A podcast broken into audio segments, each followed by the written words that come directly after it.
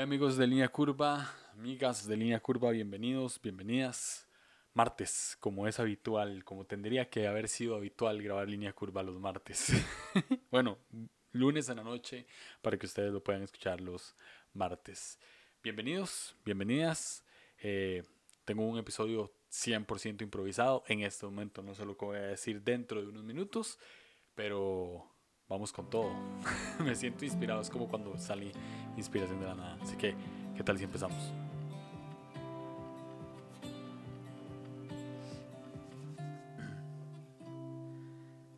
No sé si les ha pasado que, bueno, me está pasando a mí justo en este momento de mi vida, que, que a veces uno como que se siente extraviado, ¿no? Lo hablé en el episodio anterior que era como una línea curva de incertidumbre. Como que a veces uno está en la vida, llega un momento de la vida y dice, bueno, ¿qué he hecho? Eh, ¿Qué estoy haciendo para mi futuro? No estoy planeando absolutamente nada, solamente estoy literalmente viviendo, ¿no? O sea, como que nada más me estoy levantando, agarrando el carro, agarrando el bus, eh, irme a trabajar, volver, estar con mi familia y listo. Y como que parece que los fines de semana son iguales, como que los días entre semanas son iguales. Y poco me siento así, honestamente. antes de empezar a grabar, siempre hago como una pequeña oración. Me siento delante del micrófono, medito y no sé, le expreso a Dios, que, que es lo que creo, le, expreso cómo me siento y qué puedo hablar acá. y justo hoy sentí que tenía que hablar de cómo me siento, ¿verdad? No siempre me siento delante del micrófono para contar qué está pasando en mi vida. Generalmente sí hablo de lo que vivo, pero, pero no explícitamente me siento como a decirles cómo me estoy sintiendo en este momento. Y siento que estoy diciendo siento muchas veces de sentarme, de sentir de demasiadas cosas. Pero, pero sí, o sea, realmente eh, estoy sintiendo últimamente mucha incertidumbre en mi vida y, sentí que tenía que hablar un poco de esto. Eh, no sé, hay, hay cosas divinas, creo, a veces, como, como casualidades de Dios, o lo que diría una abuelita muy pandereta, diosidades, ¿verdad? estas, señoras de iglesia toda la vida que dicen, yo no creo en la suerte, yo creo en Dios, ¿verdad? Vos les, les decías buena suerte y dicen, no, a mí Dios me bendice, yo no necesito suerte. Entonces sentí como esta diosidad, ¿no? Que estaba eh, pues con los ojos cerrados y llega una notificación del teléfono, generalmente notificaciones eh, son de Instagram, son de WhatsApp.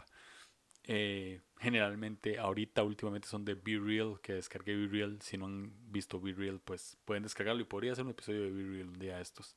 Y, y no, resulta que era una aplicación de la Biblia que, si le soy completamente honesto, casi nunca leo. Me cuesta mucho leer la Biblia, tal vez como antes la leía, últimamente no la leo tanto, pero me meto y no sé, una tal Rebeca cumplió su plan de, de YouVersion súper bien. Este, y me llegó la notificación de que esta persona completó su plan. Entonces me meto a ver cuál es el plan. Y sale un primer versículo. o sea, vamos, como, como esto se dice. El corazón del hombre traza su rumbo. Es, es Proverbios 16, 9. El corazón del hombre traza su rumbo, pero sus pasos los dirige el Señor. Ah, está literalmente hablando mi vida. ¿no? Y a veces puedo interpretar este, este pasaje como, como, bueno, yo planeo un montón de cosas, hago, trato de hacer mi vida de esta y esta otra manera, pero llega Dios y lo estropea todo y dice, no, va a ser de esta manera. Pero honestamente no es la interpretación que le doy ahorita. Lo he interpretado así antes, lo, lo confieso, pero la interpretación que lo doy ahorita es, el corazón del hombre traza su rumbo, ¿ok? Está bien como el hombre traza su rumbo. O sea, está bien que uno tiene la libertad de trazar su rumbo y decir, yo quiero ir por aquí, quiero, quiero estudiar cierta carrera, quiero tener tantos hijos, quiero, no sé, eh, comprarme tal carro, comprarme tal casa, quiero casarme con tal persona, no sé, cosas cotidianas, ¿no? Que uno trata de realizar y de cumplir ciertos sueños. Quiero empezar tal negocio pero sus pasos los dirige el Señor. Esto no quiere decir que Dios dice, no, esa carrera no la estudies, no, con esta persona no te cases, no, con este, e, este negocio no lo pongas, no, este, este carro no, no lo compres, no. Lo que Dios está diciendo es, ok, hagamos esto que vos quieras hacer, yo te voy a guiar. Y es como una colaboración, ¿no? Justo, justo me senté también y, dije, Dios, si, si vos querés comunicar algo a través de mí, pues te presto mi boca, ¿no? Y es una oración sumamente religiosa porque lo que honestamente Dios quiere es que yo me siente acá y que juntos colaboremos con algo que, que ambos queremos comunicar. Y eso es lo que me encanta de Dios, que, que Él no es autoritario, Él no, él, no es una persona que, que, quiere controlar tu vida. Él, él nos da libertad, libertad para que nosotros hagamos nuestra vida. Y lo único que hace es advertirnos de ciertos peligros, lo único que hace es guiarnos en ciertas cosas, disciplinar de cierta manera, eh, porque es bueno y porque creo en cierto sentido que Él creó la vida y sabe cuáles son los peligros que, que tiene esta vida y quiere que nosotros vivamos bien, que estemos bien con Él y con la gente. No sé si se entiende, ¿no? Pero, pero esto es lo que, lo que interpreto. Entonces en este momento, esto, obviamente este versículo es, bálsamo para mi vida en este momento porque, porque siento mucha incertidumbre, no sé qué quiero hacer, no sé nada de mi vida, no sé si es como una, una crisis de los 30 si ustedes conocen bien el enneagrama, yo soy un tipo 9 que en este momento tal vez sí esté, identifico que soy un poco desintegrado, ¿no? Con muchas dudas, con mucho miedo, con mucha incertidumbre, pensando mucho más en el, en el futuro de lo que realmente pienso, porque casi siempre pienso en el pasado, ¿verdad? En las cosas eh, que hice, que no hice, etc. Pero también siento que a veces está bien estar en este proceso de incertidumbre, ¿no? A veces está bien estar mal o no necesariamente mal, pero sino a veces está bien no estar, ni bien ni mal. Siempre pongo el, ejemplo de Elías en la cueva, ¿no? cuando, cuando él huye porque lo llegan a matar y se queda en esa cueva. Y, yo, y, a veces quiero pensar que se queda en esa cueva por mucho tiempo. No sé si la Biblia dice otra cosa y no sé si la estoy contradiciendo, pero, pero a veces siento que él pudo haber estado en esa cueva mucho tiempo. ¿no? Mucho, muchos días de incertidumbre, muchos, muchas noches donde no se veía nada, eh, mucho frío, mucho calor, mucha hambre, pero Dios siempre estuvo ahí con él. Y está bien estar a veces en ese proceso en el que no sabes qué quieres hacer. Está bien a veces estar en ese proceso en el que no estás conforme y no sabes cómo salir de eso. Y, a veces es como una frustración, ¿no? Hace poco, si les soy completamente honesto, me costó mucho dormir, eran como las 3 de la mañana y ya me estaba costando mucho dormir porque pensaba, le daba vueltas a esto, como qué quiero de mi vida, ¿no? Y, y, no es nuevo en mí, esto me pasa muy seguido porque soy una persona que generalmente no sabe lo que quiere y en cosas simples como en cosas grandes. O sea, simples me refiero a que a veces no sé qué quiero comer y, a, y, a, veces no sé qué quiero ver y me acoplo a lo que las otras personas dicen. Pero también grandes como esto, como no sé qué quiero de mi vida, ¿verdad? Y me pasa cada cierto tiempo. O sea, no sé si exagero diciendo que cada vez, cada dos años, cada tres años, entro como en esta misma encrucijada, pero siempre sale algo, siempre sale algo en lo que siento que Dios me guía y me dice, es esto, es para este lado, es por este, otro lado. Y hace poco me, me, senté y dije, ay, a veces quiero ser la persona que era antes, quiero tener la misma pasión que tenía antes, quiero, quiero tener eh, el mismo fervor que tenía antes por, por Dios y por las cosas de Dios. Y, en el, la misma conversación dije, pero también tampoco quiero cambiar mucho mi manera de ser, ¿no? O sea, tampoco quiero cambiar mucho mi, mis gustos. Eh, no sé, a veces siento que la iglesia nos, nos encasilla en una forma en la que tenemos que ser. Tenés que estar en contra de estas cosas, tenés que estar hacer este tipo de acciones, tenés que comportarte de esta manera, no puedes decir este tipo de palabras. Y nos, como que hay un montón de reglas impuestas sobre nuestra personalidad o sobre, nuestra manera de ser que no creo que estén correctas.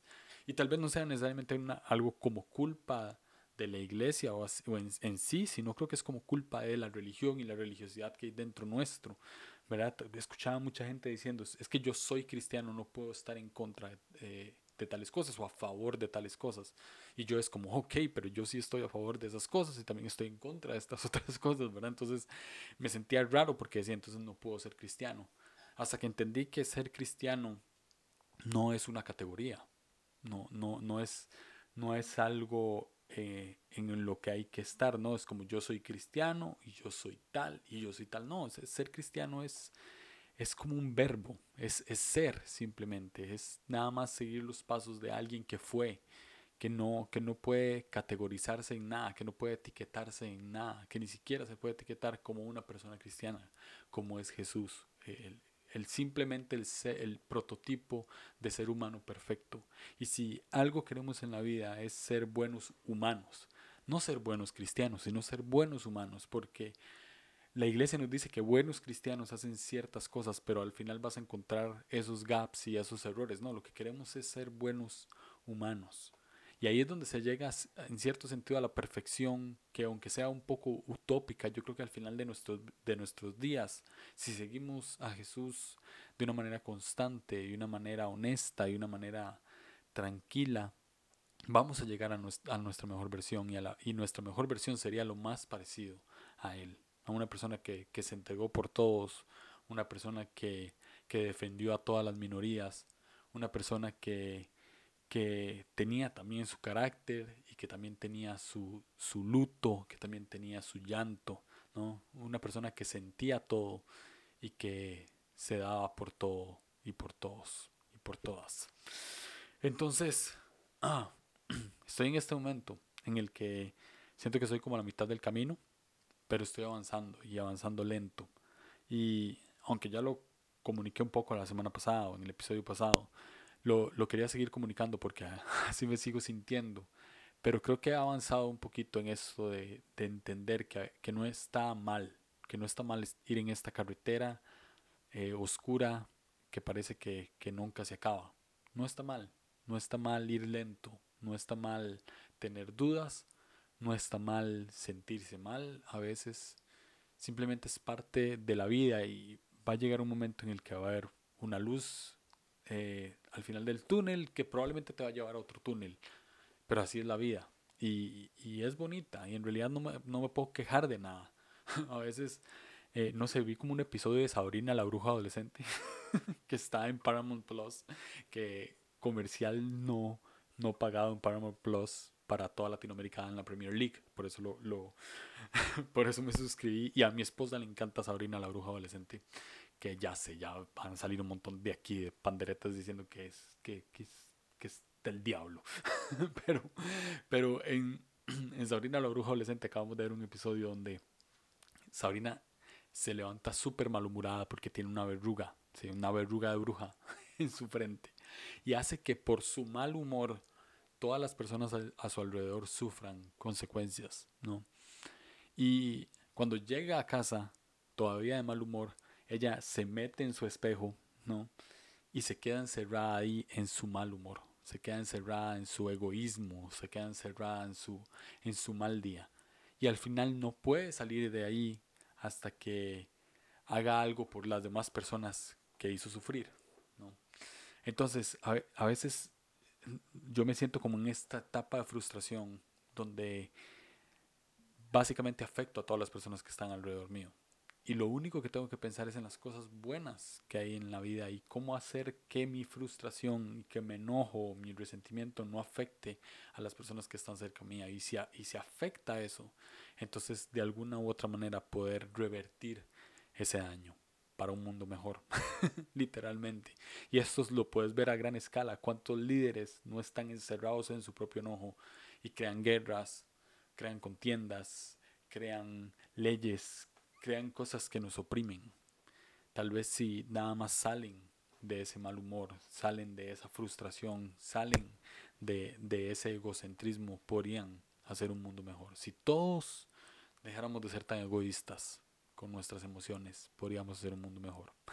de simplemente tender la mano a la otra persona para que todos nos levantemos y hagamos un mundo mejor. Entonces, así improvisamos este episodio. Empecé hablando de una cosa y terminé hablando de otra básicamente en el mismo sentido. Pero antes de terminar, quiero leerles otro episodio del plan, que les voy a compartir el plan. Se llama Corazones Encendidos, ahí en YouVersion, lo pueden leer. Yo apenas, por supuesto, voy por el día 1. y el otro versículo es Filipenses 1.6. Y ah, me encanta, siempre me ha encantado este, este pasaje. Dice, estoy convencido de esto el que comenzó tan buena obra en ustedes la irá perfeccionando hasta el día de Cristo Jesús. Lo primero es, estoy convencido de esto, dice Pablo. No sé si ya Pablo aquí estaba llegando a los últimos momentos de su vida, pero, pero ya sentía como esa convicción, ¿no? Estoy convencido de esto, 100%. Que el que comenzó la buena obra en ustedes, o sea, Dios, el que nos creó, el que empezó con nosotros una buena obra, que es algo importante rescatar, una buena obra. Esto quiere decir que somos buenos. Cuando Dios nos creó, Él creó algo bueno. Nadie es malo. Nadie. Todos somos buenos, hechos a imagen y semejanza de Dios. Dice que la irá perfeccionando, irá perfeccionando tan buena obra. Y a veces pienso, ok, ¿cómo se perfecciona? ¿Cómo es que Dios está perfeccionando mi vida en este momento de incertidumbre, en este momento de frustración, en este momento en el que no sé quién soy, en el que no sé qué quiero? Pues es parte de la perfección y tengo que confiar en eso. No tengo respuesta necesariamente para eso, pero sé que es parte de la perfección, que Él me está perfeccionando y algo que, se talla y que llega a brillar al final tiene que pasar por cierto fuego. Y siento que estoy pasando por ese momento en el que hay cosas que duelen, hay cosas que tengo que sanar, hay resentimientos escondidos y Dios ahí está trabajando para perfeccionar la buena obra hasta el día de Cristo Jesús, hasta el día en el que de una u otra manera seamos similares a lo que la Biblia llama el varón perfecto, a Cristo Jesús, el prototipo de ser humano perfecto. Jesús es el prototipo de ser humano perfecto. Eh, hay gente que no cree en Jesús, está, todo bien, tal vez vos estás escuchando y no crees en Jesús, está todo bien, pero existe un prototipo de ser humano perfecto. Yo creo que es Jesús y creo que es lo que está plasmado en cuatro evangelios y más que quiero descubrir ¿no? en una vida relacionada con Él. Entonces, tratemos de quitarnos etiquetas Tratemos de quitarnos esa ah, religiosa idea de que un cristiano tiene que ser de una manera, que tal vez existe de alguna manera moralmente, no sé, pero lo que estoy convencido es que Dios no quiere cambiar tu personalidad, Dios no quiere cambiar quién sos, Dios quiere perfeccionarte. Una cosa es cambiar y otra cosa es perfeccionar. Claro que para perfeccionar tienen que haber algunos cambios de carácter, algunos cambios de conducta, algunos cambios de actitud, pero Él no quiere cambiar tu esencia como persona. Y eso es lo importante. Él no quiere cambiar tu esencia como persona. Él simplemente quiere perfeccionar, perfeccionarte para que seas un ser humano perfecto. Una mejor versión de vos mismo. Una versión que traiga tanto amor a tu vida. Y termino con una frase de mi cantante favorito que se llama Fito Páez, que dice, saca el diablo de tu corazón. es una canción que que le canta a Buenos Aires, su ciudad, él es argentino, le canta a Buenos Aires y la ve y dice, ok, esta ciudad está mal, esta ciudad está hundida, esta ciudad está conservada y, y hay que sacarle el diablo del corazón, ¿no?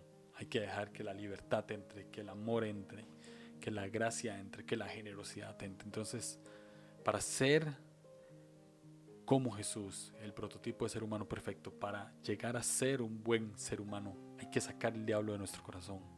Y tantas cosas que nos conservan en el buen sentido de la palabra, que nos, que nos atan a costumbres que no son correctas, a cosas que no nos edifican, que no nos ayudan, que bloquean el amor, que nos hacen generar odio contra otras personas, contra minorías, que nos hacen generar eh, desprecio contra minorías. Hay que arrancarlas y dejar que el amor brille y que el amor gane, que el amor triunfe y, y empezando por nosotros.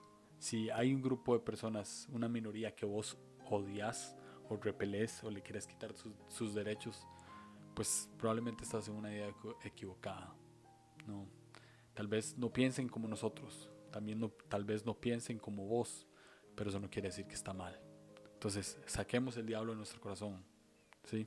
Así es como se llama este episodio, saquemos el diablo de nuestro corazón y dejemos que Dios guíe nuestros pasos en el rumbo que nosotros decidimos y estoy convencido de que Él nos va a perfeccionar, va a perfeccionar esta buena obra hasta el día de Cristo Jesús.